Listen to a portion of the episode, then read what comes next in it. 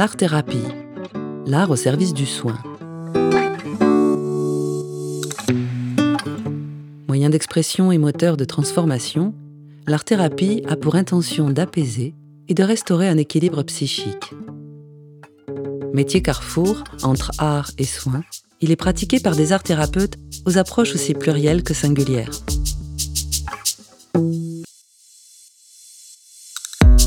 Aujourd'hui, nous rencontrons Nicole Bétula, musicothérapeute, qui a été travailleur social pendant plus de 25 ans avant d'exercer son activité de musicothérapie. Elle propose des ateliers d'expression par la musique, de la relaxation sonore, pour favoriser un mieux-être personnel et relationnel. En séance individuelle ou collective, en cabinet, en institution et à domicile, elle intervient sur le territoire du Tarn-et-Garonne et les départements voisins. Alors je te propose un petit jeu sonore où on va jouer ensemble et on va être un petit peu en interaction, en communication, grâce euh, au piano. C'est un objet sonore comme un autre. Et pour ça, je t'invite à pouvoir explorer toutes les touches blanches. Donc comme tu en as envie, euh, voilà, tu vas démarrer, moi je vais t'accompagner, puis on va, on va voir où ça nous mène. Je ne sais pas où ça va nous mener, on va le découvrir ensemble. C'est parti?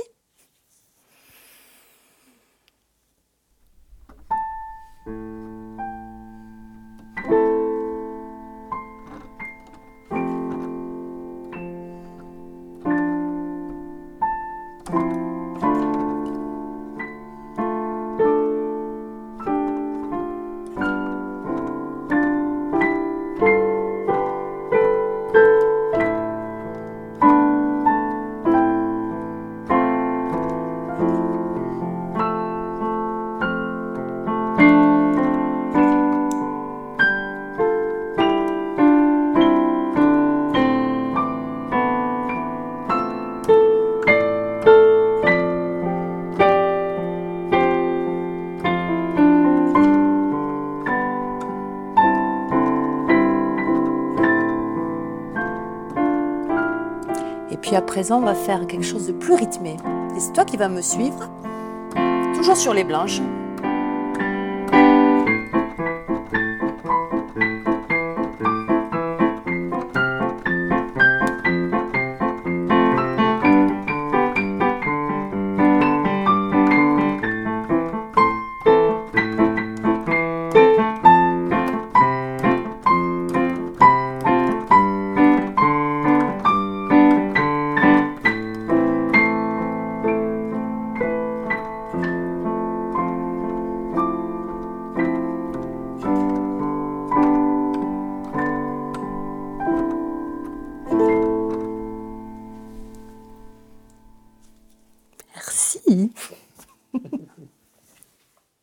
Merci de nous accueillir dans tes murs aujourd'hui. Alors pour planter le décor, sachez que nous nous trouvons dans ton cabinet. Nous sommes donc entourés euh, d'instruments que nous allons découvrir au fil de, cet entretien pour le plaisir de, nos oreilles. Alors la grande question que j'aime bien poser à, chaque début euh, d'interview et chaque personne que je rencontre, quelle est ta définition de l'art-thérapie? Alors, je ne donnerai pas une définition de l'art-thérapie, mais de, on va de la sous-discipline qui est la mienne, la musicothérapie. Euh, et il y a bien sûr euh, plusieurs hein, définitions. Celle, moi, qui me paraît, euh, en, tout, cas actuellement, le plus adapté, c'est de dire que la musicothérapie est une pratique de soins, d'accompagnement, de rééducation, qui utilise les éléments constitutifs de la musique et qui permettent d'ouvrir des canaux de communication. Alors quand on parle d'éléments constitutifs de la musique, c'est qu'en musicothérapie, on va utiliser le sonore, le son, le rythme, le mouvement, la musique elle-même, l'harmonie et le silence aussi, et euh, pour permettre d'entrer en relation, en communication, ou pour favoriser un mieux-être. Il y a deux façons d'intervenir en musicothérapie. Une musicothérapie active, où la personne euh, va euh, produire, hein, euh, voilà, faire des productions sonores, va s'exprimer à l'aide des objets sonores, mais aussi d'objets sensoriels. Et puis la musicothérapie réceptive, où là, on est plus dans de l'écoute, soit de l'écoute musicale, soit de l'écoute d'objets, d'instruments. Voilà, il y a deux, deux façons d'intervenir.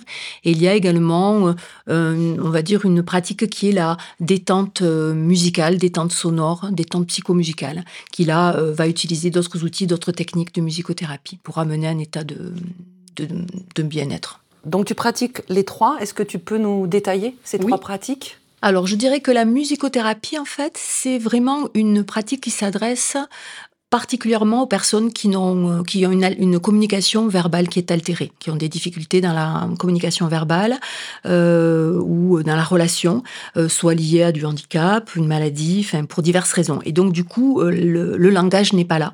Il ne peut pas permettre de s'exprimer et du coup, on va utiliser la médiation musicale, hein, l'outil d'expression par la musique. Et on est dans la musicothérapie parce qu'on va être dans un soin, un soin relationnel. On va avoir des objectifs thérapeutiques. On va déterminer aussi dans un projet thérapeutique ben, les besoins euh, des personnes euh, et on va euh, utiliser des outils qui vont ensuite être évalués. Euh, après, on peut utiliser les outils de musicothérapie dans d'autres cadres, hein, qui peut être la parentalité, soutien à la parentalité, l'inclusion sociale. Et là, on va plutôt parler d'application de la musicothérapie, parce qu'on n'est pas véritablement dans du soin, euh, comme on peut l'être dans des établissements médico-sociaux, à l'hôpital, voilà, où on est vraiment dans, une démarche de soin. Et ensuite, il y a euh, ce que la relaxation sonore est une, une pratique hein, qui consiste à utiliser du sonore pour arriver dans un état de détente. Donc, c'est quelque chose qui peut être utilisé en musicothérapie, mais c'est également une pratique qui est utilisée en dehors de la musicothérapie, simplement dans euh, une, on va dire, une pratique de bien-être, de, oui, de, de détente. Il y a un objet qui aime bien, que les personnes aiment bien, c'est celui-là.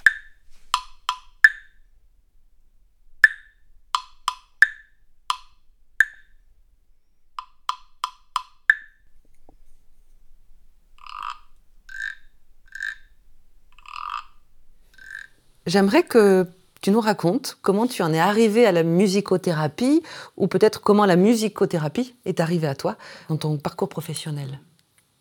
Alors, euh, pendant longtemps, j'ai pratiqué la musique, euh, vraiment depuis l'enfance en fait, je pratique la musique euh, et il y avait ma vie, euh, on va dire, musicale, ma passion de la musique et puis ma vie professionnelle et je me suis formée en, en travail social, j'ai un diplôme d'état d'assistante sociale et puis j'ai commencé à travailler voilà, en tant que travailleur social. Et euh, j'ai toujours eu euh, le besoin, l'envie de me former. Donc, euh, dès que j'ai commencé à bosser, en fait, je me suis inscrite à la fac, fac de psycho, parce que je trouvais qu'il y avait des approches en psychologie qui étaient intéressantes par rapport à mon métier. Donc, j'ai fait une licence de, de psychologie clinique et interculturelle qui m'a beaucoup aidée, qui m'aide encore d'ailleurs, même en tant que musicothérapeute. Et voilà. Et donc, je me suis nourrie au niveau de mon travail. Euh, avec ces formations. Et puis par ailleurs, je faisais de la musique et je m'amusais en dehors du boulot à, à pratiquer la musique dans différents euh, lieux, euh, voilà, différentes propositions musicales. Et puis est arrivé à un moment donné, alors c'était pas forcément une usure, mais un besoin. Euh, je trouvais qu'au niveau de mon métier, j'ai toujours fait de l'accompagnement social individuel et des actions collectives. Et puis les actions collectives se sont un petit peu étiolées euh, et ça me manquait au niveau de l'espace de créativité que pouvaient amener justement les actions collectives en travail social. Et j'ai senti qu'il y avait euh, quelque chose de l'ordre d'une formation plus qualifiante que j'avais besoin, c'est-à-dire quelque chose de plus profond que simplement les petites formations que je pouvais faire à un moment donné pour me relancer, nourrir ma pratique. Et je voulais me former à la thérapie familiale au départ parce que je travaillais beaucoup avec les familles. Euh, et puis en allant chercher sur Internet, euh, thérapie familiale, thérapie, je suis tombée sur un site qui parlait de la musicothérapie. Et j'ai vraiment, donc c'était en 2012, 2011, peu plus de, un peu plus de 10 ans, et j'ai vraiment découvert ce métier. Je ne le connaissais pas. Je me suis dit, tiens, qu'est-ce que c'est que ce métier de musicothérapeute? Et donc, j'ai hum, regardé un petit peu ce que c'était, j'ai vu la formation. Il y en avait une sur Toulouse qui démarrait. Et là, j'ai vraiment euh, dit, mais hum, c'est quelque chose qui va... Je ne savais pas du tout si j'allais en faire un métier, mais en tout cas, je trouvais que ça faisait du lien entre mes différents aspects de ma vie personnelle et professionnelle. Et du coup, je me suis embarquée dans cette formation. Au départ, à titre personnel. Et puis ensuite, j'ai mis en place dans mon cadre professionnel des ateliers. Assez vite, au bout d'un an, j'ai pu avoir des outils très concret pour pouvoir mettre en place des choses dans mon cadre professionnel et j'ai mis en place des ateliers d'expression par la musique que j'ai appelé à ce moment-là ateliers d'expression auprès de particulièrement public de femmes, femmes victimes de violences en situation d'exclusion, voilà. Et, j'ai pendant cinq ans j'ai mené des ateliers dans mon cadre professionnel avec les outils de la musicothérapie. Et puis j'ai continué à me former et puis à continuer mon parcours de formation et je suis arrivée jusqu'à la certification euh, que j'ai obtenue en 2016. Voilà. Et ensuite, ben, j'ai alterné entre mon métier de travailleur social, un peu de musicothérapie, et puis au fur et à mesure, ben, je me suis dit, ah ouf, euh, j'avais vraiment un attrait, une envie euh, d'aller pleinement dans ce métier.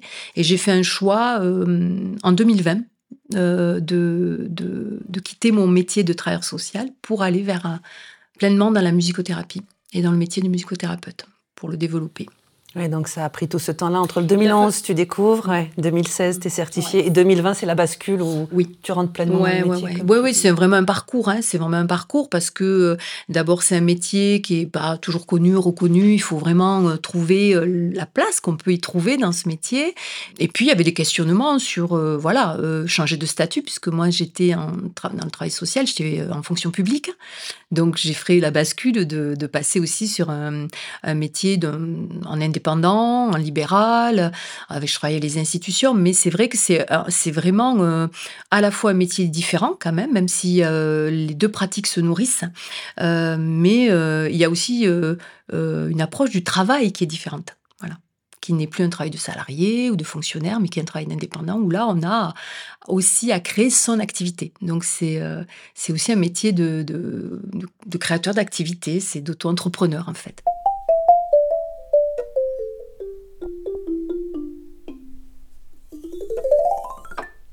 de la, de la persévérance. Je crois que le mot qui me caractérise euh, dans ce que je fais, mais pour tout, hein, parce que dans la musique c'est pareil. Hein, quand on, je suis musicienne aussi, donc euh, bah c'est euh, c'est de la persévérance parce que j'ai pas de talent particulier moi en musique. Hein, c'est j'ai vraiment j'arrive à faire ce que j'ai envie de faire en musique parce que je, je travaille, je je m'y penche un peu dans le détail et et je dirais que dans mon activité en musicothérapie, c'est quand même toujours ça, parce que autant en travail social, ben, je suis une professionnelle aguerrie, avertie.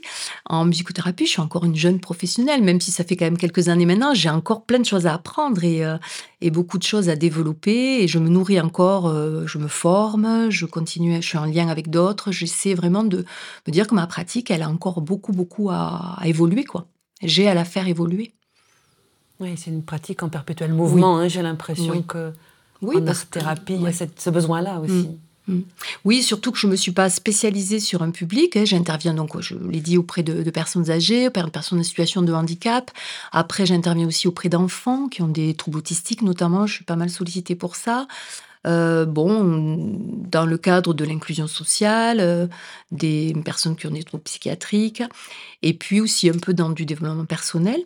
Et, en fait, il y a des moments où il y a un besoin aussi d'avoir, euh, sur certaines pathologies, d'avoir des compléments d'information, d'aller chercher, de voir comment la musicothérapie peut y répondre au mieux pour être au plus près des besoins. Et du coup, c'est passionnant en fait. Moi, je, crois que euh, pour le moment en tout cas, euh, ça m'ouvre plein de portes, quoi, parce que je me dis, il y a plein d'autres choses encore à faire, à affiner, euh, à améliorer, et puis à créer aussi. Il y a une partie on fait aussi avec ce qu'on est, hein, soi, l'outil, la, technique, et puis c'est, on fait avec, on a sa propre pratique en fait. Chaque musicothérapeute va utiliser bien sûr des outils qui sont un peu les mêmes, mais ils vont les mettre en application différemment. Et, moi, par exemple, j'utilise beaucoup la voix, euh, le corps, euh, les objets sonores, bien sûr, mais aussi euh, plein d'autres possibles. Quoi. je peux utiliser le mouvement, des photos, peinture, enfin, il y a plein de, plein de possibles. Donc ça rejoint un peu l'art-thérapie au sens large aussi à des moments. Hein.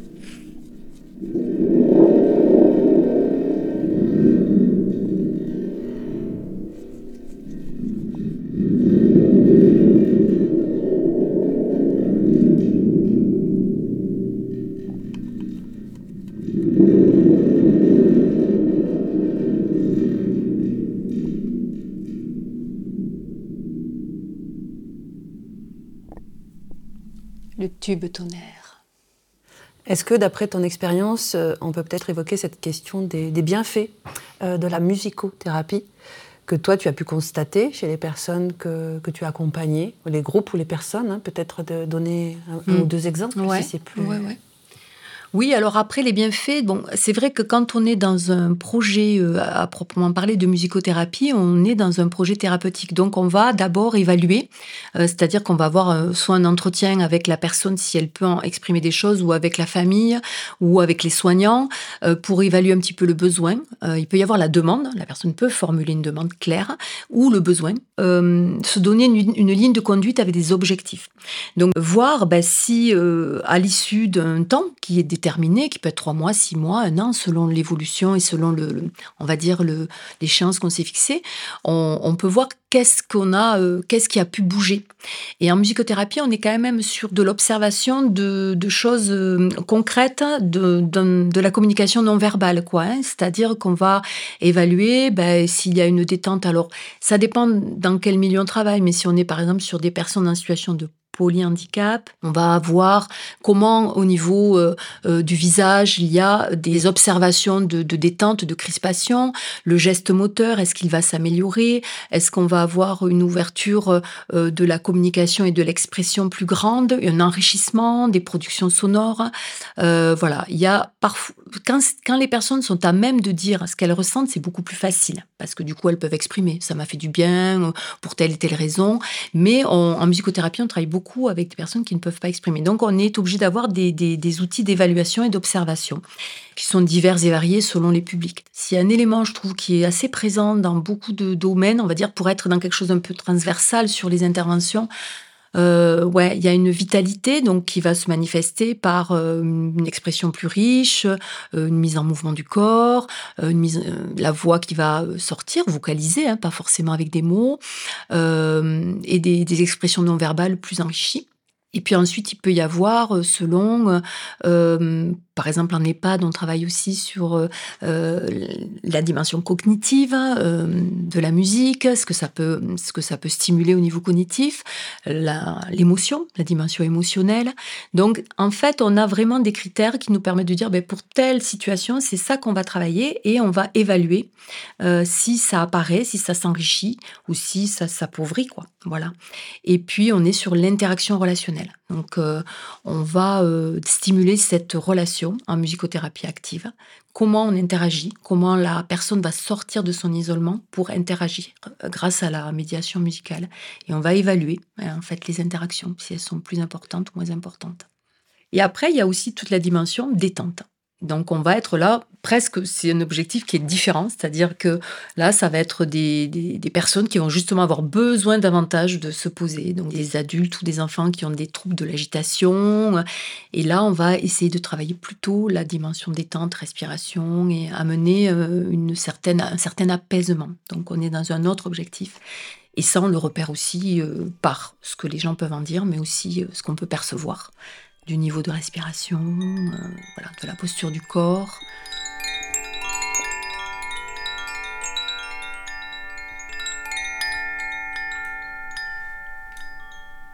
Alors ça, ce sont les carillons cochés. Il y en a que trois là, mais sinon, euh, souvent il y en a quatre, parce qu'il y a les quatre éléments. Euh, c'est très, en général, très apaisant comme sonorité.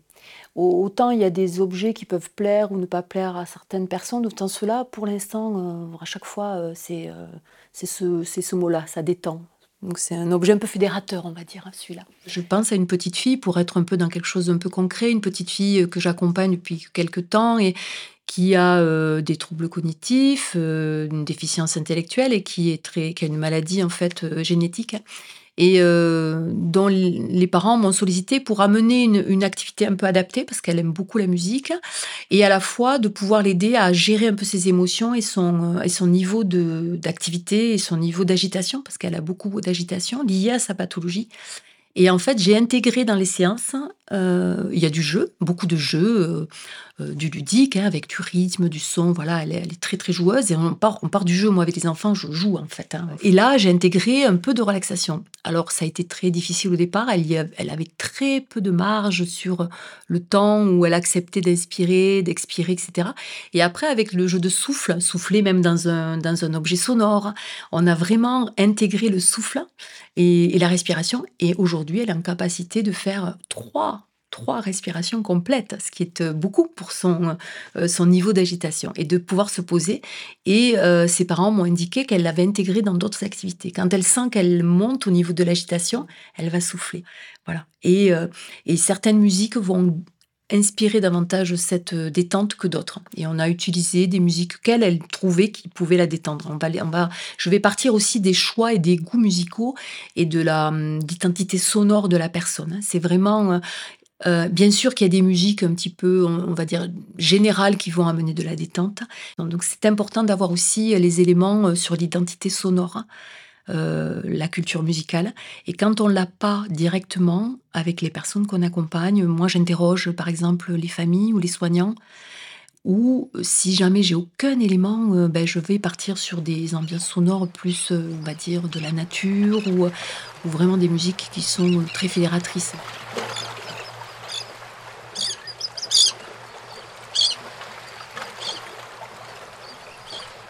Oui, mais j'ai un exemple, par exemple, en EHPAD, d'une dame que j'avais aux ateliers de musicothérapie active, où là, elle participait. Et puis, sa pathologie euh, s'est aggravée. Elle était ensuite en fin de vie. Et je suis allée la voir en séance individuelle dans sa chambre. Mais je connaissais tous ses goûts musicaux. Donc ça, du coup, ça a permis d'accompagner euh, cette personne dans du réceptif. Elle ne pouvait qu'accueillir euh, dans du réceptif, mais parce que j'avais aussi connaissance de ce qu'elle aimait.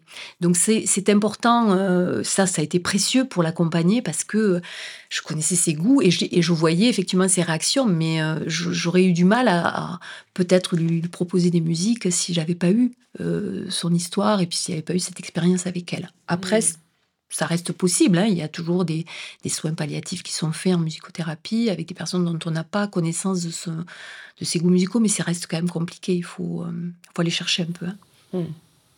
Oui, c'est intéressant de voir comment c'est évolutif aussi, comment on peut passer de, de quelque chose d'actif à quelque chose de réceptif. et l'accompagnement, finalement, il évolue aussi avec la situation de la personne. Bien sûr, parce que, bon, bien sûr, euh, euh, la musicothérapie ne, ne, guérit pas des maladies. Hein. Elle, elle, peut permettre d'accompagner, de prendre soin. Mais il y a des maladies, alors on utilise beaucoup en EHPAD pour des personnes qui ont un trouble cognitif, maladie d'Alzheimer. On ne va pas soigner euh, la maladie. On va amener un confort de vie, on va amener ben, un peu de vitalité, plus de détente. Enfin, après les troubles de la mémoire, ils sont toujours là. Après, ce qu'on se rend compte, c'est que quand on chante une chanson, la mémoire revient. C'est parce que ça vient prendre, ça c'est maintenant expliqué hein, par les neurosciences, c'est que ça vient euh, connecter d'autres zones du cerveau. La mélodie, la chanson va venir connecter des zones du cerveau que ne connecte pas le langage, qui sont pas les mêmes. Donc du coup, euh, ou qui peuvent être communes, mais euh, c'est vrai qu'on peut arriver à avoir des personnes qui ne parlent pas, communiquent très peu, et dès qu'on met de la musique et qu'on chante, elles vont s'éveiller et chanter et utiliser leur voix, quoi. C'est euh, ça, cet effet-là. C'est un des effets de la musique.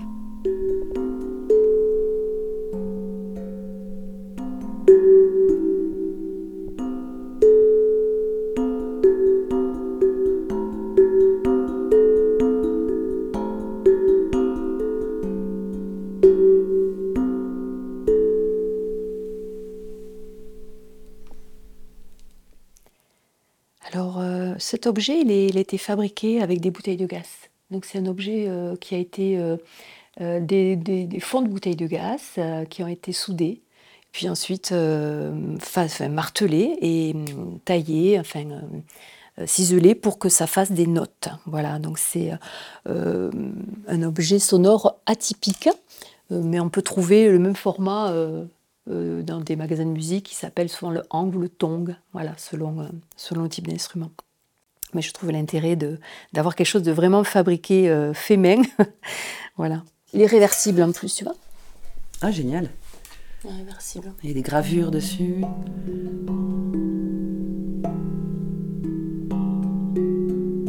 Une autre question. Tous les art thérapeutes que j'ai rencontrés jusqu'à aujourd'hui, euh, la plupart sont, sont issus de, de reconversions professionnelles. Euh, ce sont des choix assez forts dans le parcours qui souvent sont issus d'une histoire euh, personnelle et j'aimerais connaître ta raison Mhm. profonde pour savoir euh, qu'est-ce qui, toi, t'anime dans ta pratique aujourd'hui? Alors, je pense que c'est le mot important, c'est qu'est-ce qui m'anime aujourd'hui. Euh, parce que euh, ben, je suis allée assez jeune vers les métiers de l'accompagnement, à travers mon métier de travailleur social. Enfin, du coup, euh, le- et aujourd'hui, je suis toujours dans un métier de l'accompagnement. Alors, je me situe bien sûr dans une pratique de, de soins, mais je, dis, je, parle plus souvent d'accompagnement. C'est voilà, c'était mon cœur de métier, l'accompagnement social. Maintenant, je fais de l'accompagnement en musicothérapie. Et euh, mais aujourd'hui, ce qui m'anime dans dans mon métier, euh, ça, ça touche à quelque chose de l'ordre du partage et de la joie. Plus j'avance dans mon métier, euh, plus je me rends compte que même s'il peut y avoir euh, des situations extrêmement difficiles quand même dans l'accompagnement, des problématiques très très lourdes au niveau médical, ou, il y a à travers la musique, il y a quelque chose qui vient stimuler. Alors je parlais de la vitalité, mais je pense qu'il y a quelque chose qui vient stimuler aussi une joie intérieure, en tout cas chez moi, et que je peux ressentir dans ce que je pratique avec les personnes que j'accompagne à des moments.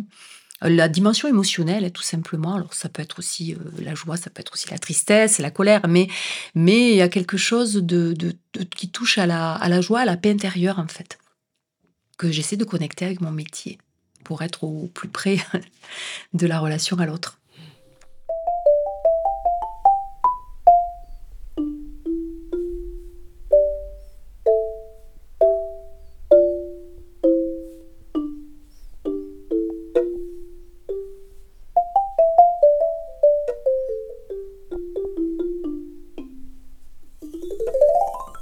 C'est vrai que j'ai tendance à parler d'objets sonores plus que d'instruments, en fait, qui me permettent d'aller stimuler différentes sensorialités.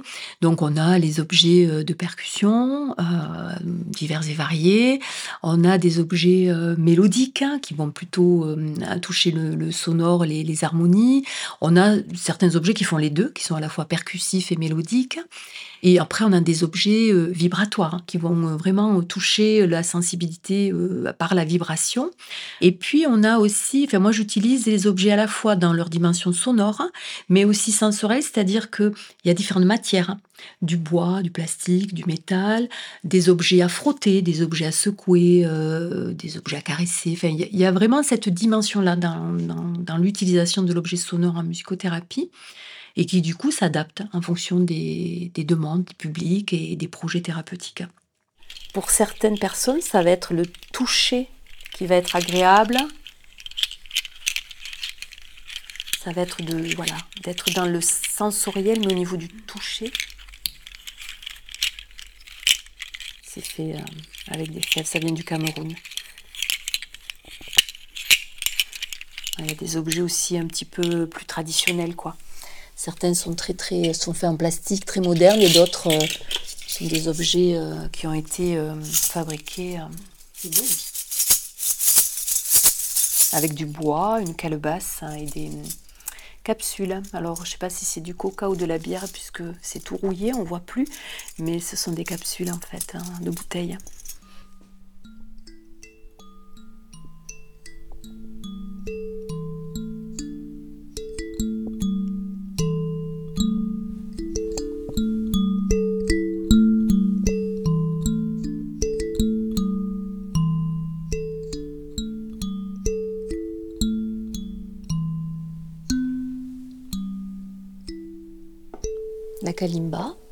Très vibratoire en fait.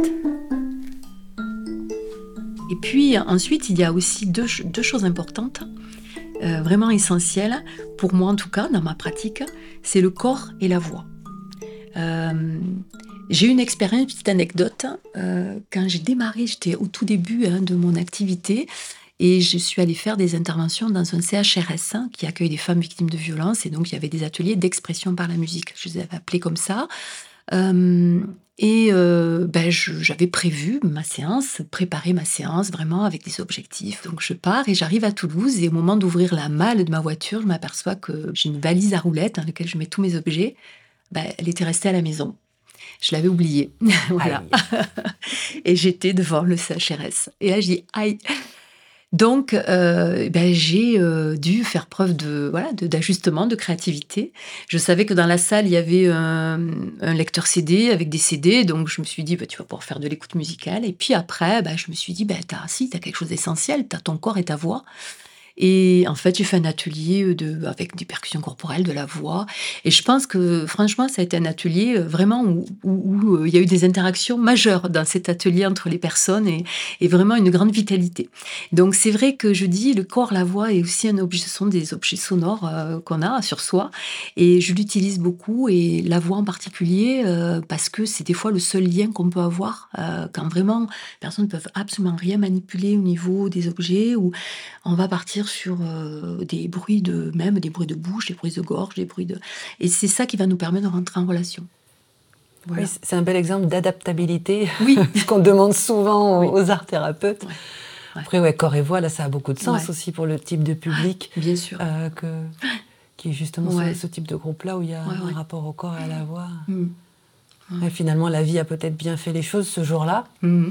Je lui dis, t'es là, il va bien falloir faire. Et c'est aussi ce qu'on nous apprend en formation, hein, c'est que mm. de toute façon, on peut préparer tout ce qu'on veut, et puis il va pas se passer du tout ce que voilà on peut imaginer. Donc je crois que le travail aussi euh, et l'évolution euh, dans ma pratique de musicothérapie, c'est du coup déjà de pas forcément attendre un résultat ou quoi que ce soit, c'est d'être dans l'accueil en fait et l'accueil un peu inconditionnel de ce qui se passe. Et euh, bon préparer, ça peut être intéressant parce qu'on a un objectif et puis ça peut être rassurant aussi, mais il n'empêche qu'après les choses se passent, on va dire dans, l'instant présent quoi. Et c'est ça qu'il faut être en capacité d'accueillir qu'est-ce qui se passe là, comment je réagis, et, vraiment d'être dans cette interaction et dans ce, moment présent au moment de la séance à chaque fois. Quoi. ça permet une justesse aussi, une justesse, une proposition qui est apportée à ce mm. moment-là. Ça, c'est des objets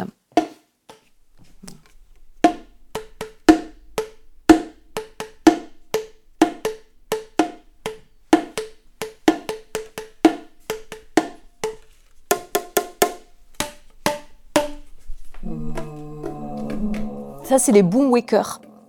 Ouais, donc c'est vraiment le, c'est le truc, c'est facile à utiliser. Puis tu vois, euh, bon, il faut Alors, j'aimerais qu'on revienne sur ce mot vitalité, mm-hmm. euh, qui est revenu plusieurs fois dans l'entretien. Et qu'est-ce que ça génère chez toi, ce mot?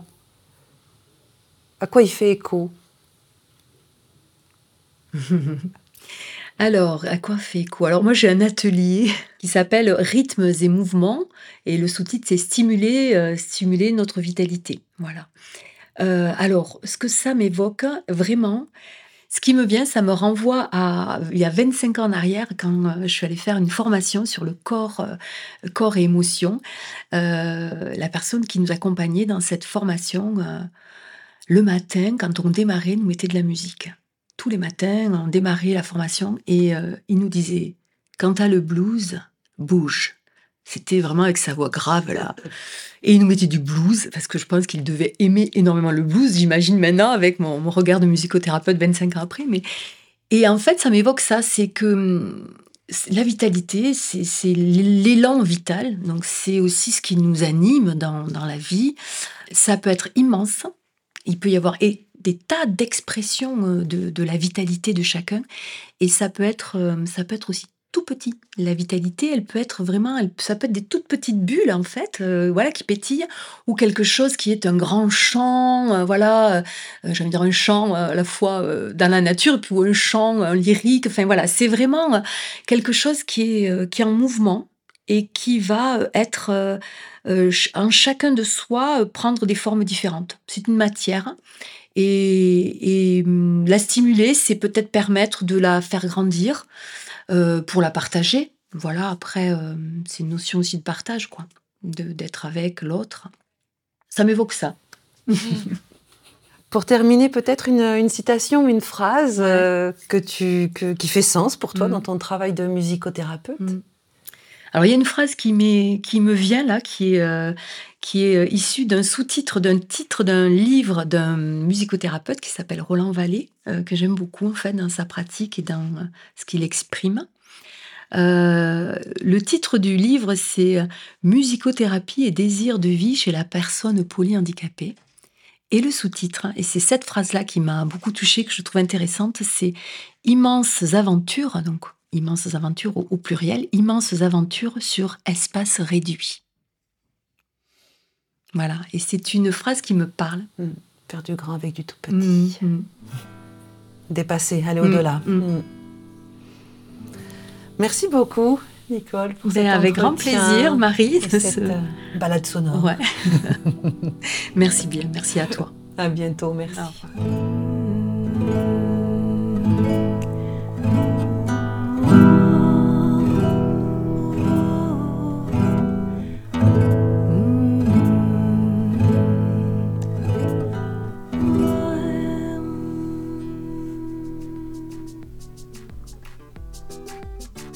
Je vous remercie pour votre écoute et si vous avez aimé ce podcast, n'hésitez pas à vous y abonner. Je vous dis à bientôt pour de nouvelles rencontres animées.